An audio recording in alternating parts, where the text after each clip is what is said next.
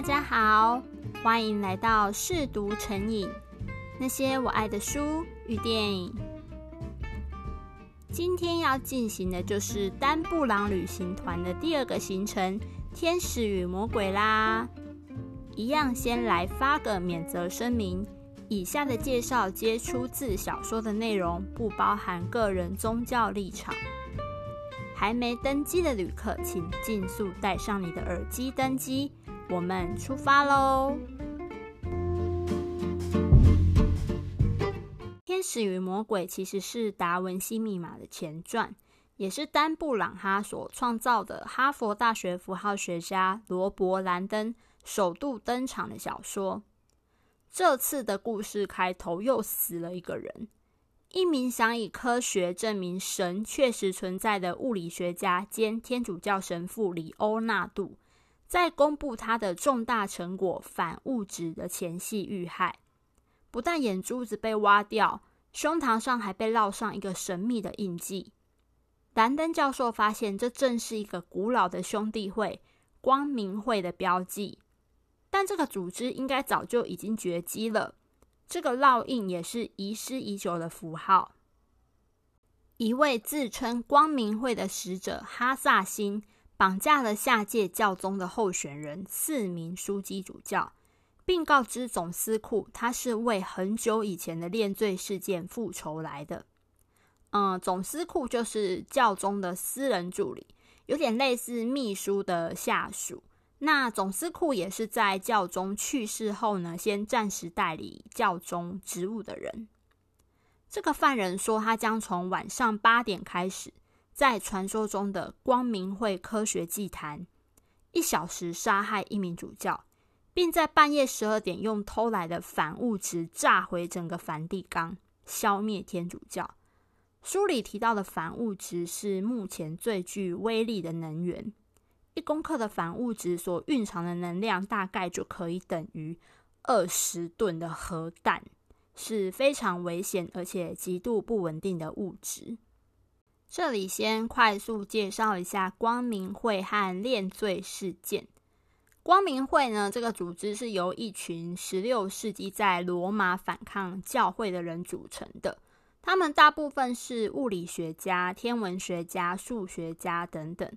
他们害怕教会对真理的独占性会危害全世界学术的启蒙，所以他们成立了一个科学智库，自称受启蒙者。那其中最有名的成员就是伽利略。他不只是光明会的成员，他同时也是虔诚的天主教徒。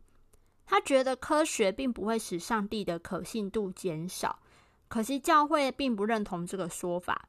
毕竟教会宣称他们是了解上帝的唯一管道嘛。伽利略这个可怜的天文学家呢，因为宣称太阳系的中心不是地球，而是太阳，就被教会逮捕了，还判他有罪，然后还差点遭到处决。只因为他这个理论暗示上帝没有把人类置于宇宙的中心，就算他有数据可以佐证。链坠事件呢，则发生在久远的一六六八年，教会抓走四名光明会成员，并在他们的胸口上烙印十字架的印记，然后再随意把他们扔到街上等死。借此警告其他光明会成员，千万别挑战天主教的能耐及信仰。按照兰登教授的推断，凶手应该会在光明会隐藏在梵蒂冈的四件关于土、风、火、水的雕塑品放置处，依序处决四名被掳走的主教。而且这四件雕塑应该跟光明会的光明路径有关。也就是，如果你是个在当年想成为光明会议员的话，必须接受的考验。每一座雕塑藏着下一个目的地的指示。如果你够聪明，就能顺利找找到最后的秘密基地，并顺利入会。这听起来是不是很像什么有趣的寻宝游戏啊？而最一开始的线索呢，就在伽利略当年偷偷出版的一本著作里面。到底兰登教授能不能在凶手处决四名主教前把他们救出来呢？这背后又隐藏了什么阴谋诡计？消失已久的光明会真的重新复出了吗？而且真的要用反物质一举歼灭天主教大本营了吗？以下暴雷。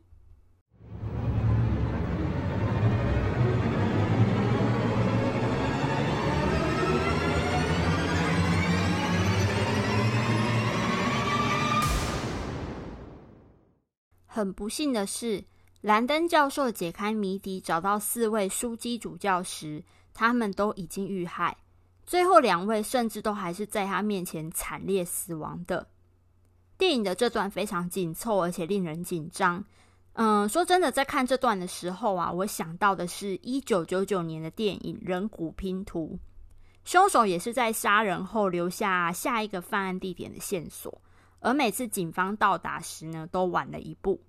那四位枢机主教被杀害的方式也都很残忍。第一位主教呢，在被当作土之祭坛的基吉小圣堂，基是基础的基，吉是吉利的吉。他的半身被埋在土里，还被凶手在嘴里塞满了泥土，活活闷死。胸口被烙印了光明会的土符号。第二位主教则是在圣彼得广场上的方尖碑石柱底部，一个代表风的浮雕作品处被杀害，胸口上被烙印了风符号，而且他的肺呢被穿了两个孔，所以即便兰登教授发现他时，他是还有脉搏的，但因为没有办法进行人工呼吸而死亡。第三位主教在圣利圣母教堂被活活烧死，胸口上烙印正是火符号。而这也是兰登教授跟凶手的第一次交锋。第四位主教则直接被凶手用铁链五花大绑，丢进四合喷泉里溺毙身亡。胸口上的烙印就是水符号。让人意想不到的幕后黑手，正是那个看起来温和善良的总司库。小说和电影一样，都是在非常后段做出这个惊人的反转，真的很精彩。只在书中出现的那位一开场就死掉并被挖掉眼珠的神父兼科学家，在研究出反物质后，便瞒着女儿维多利亚，偷偷来见当时还活着的教宗。他陷入了到底该不该公开这件事的天人交战之中。而教宗呢，是希望他公开的，因为他觉得这个发现或许可以为科学和宗教之间巨大的鸿沟搭起一座美好的桥梁。而知道这件事之后的天主教狂热粉，一直以来觉得科技是魔鬼的总司库，亲手毒杀了教宗，而假装光明会卷土重来，安排杀害四位枢机主教，利用反物质即将摧毁梵蒂冈，也不过是为了唤醒所有人古老的恐惧，提醒大家光明会就是个科学与魔鬼合一的邪教，然后再将之摧毁。总司库他相信，恐惧及共同敌人将使天主教更团结，也更有力量。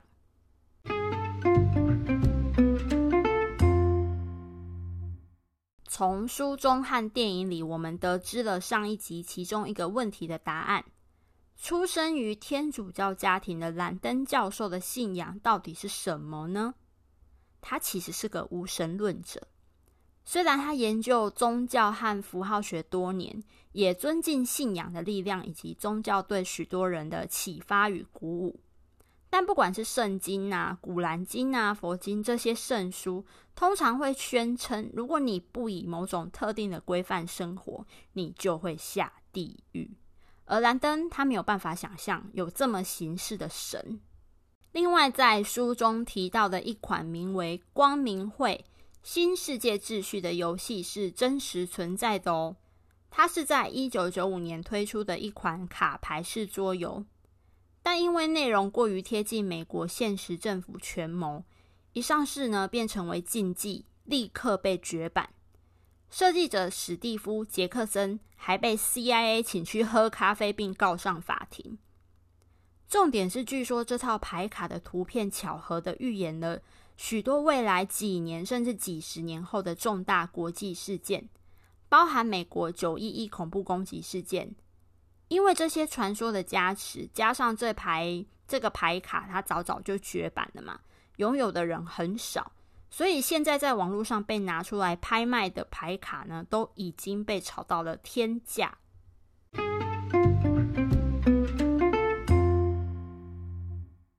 改编的同名电影于二零零九年上映，兰登教授一样是由汤姆汉克饰演，女主角维多利亚是由一名以色列的女演员阿耶莱特·祖雷尔饰演。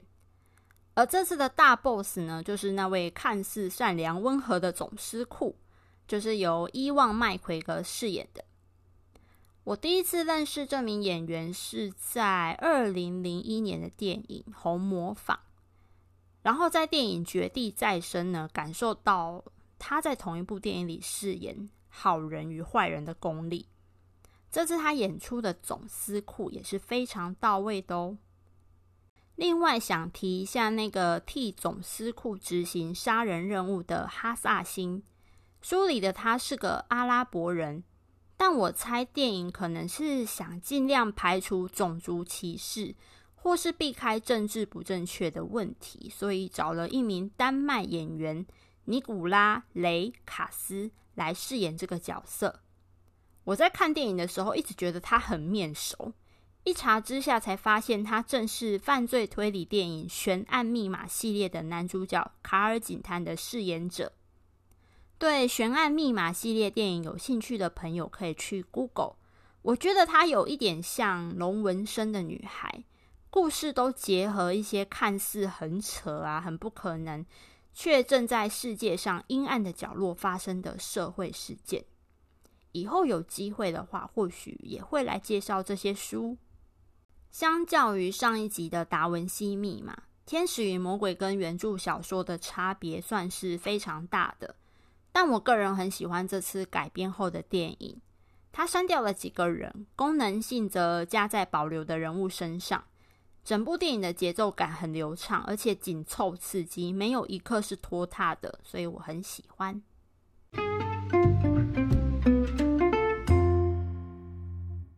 今天提出几个书与电影有比较大幅度不同，或是改编得很巧妙的地方。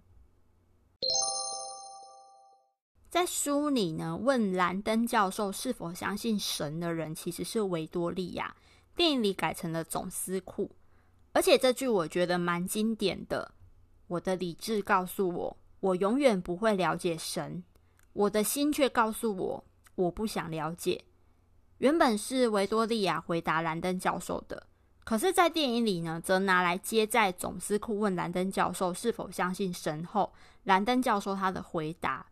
这个改动我觉得非常的巧妙。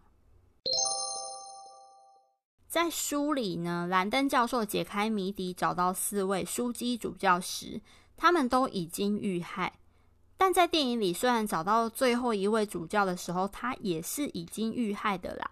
嗯，不过还好抢救及时，有捡回一条命。而他正好是下一届教宗呼声最高的候选人，最后也是由他当选教宗。而他的新名字有着期盼宗教与科学可以共存共荣的意涵。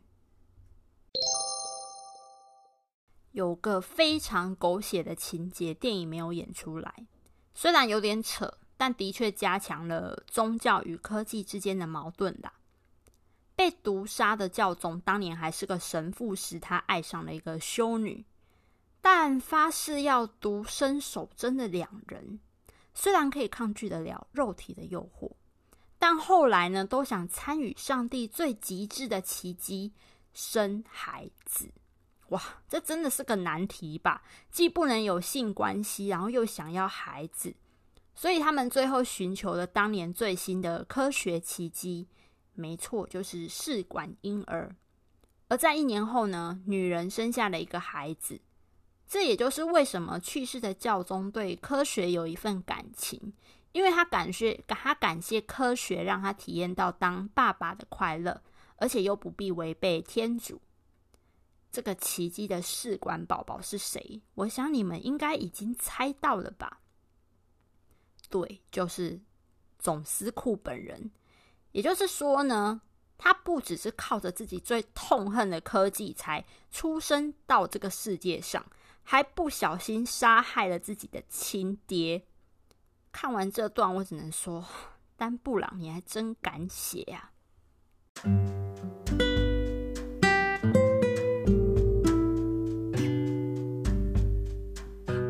杀人是一件很残忍的事，但我觉得为了宗教信仰杀人更残忍，因为宗教它原本就应该要是劝人向善的，不管任何宗教都是。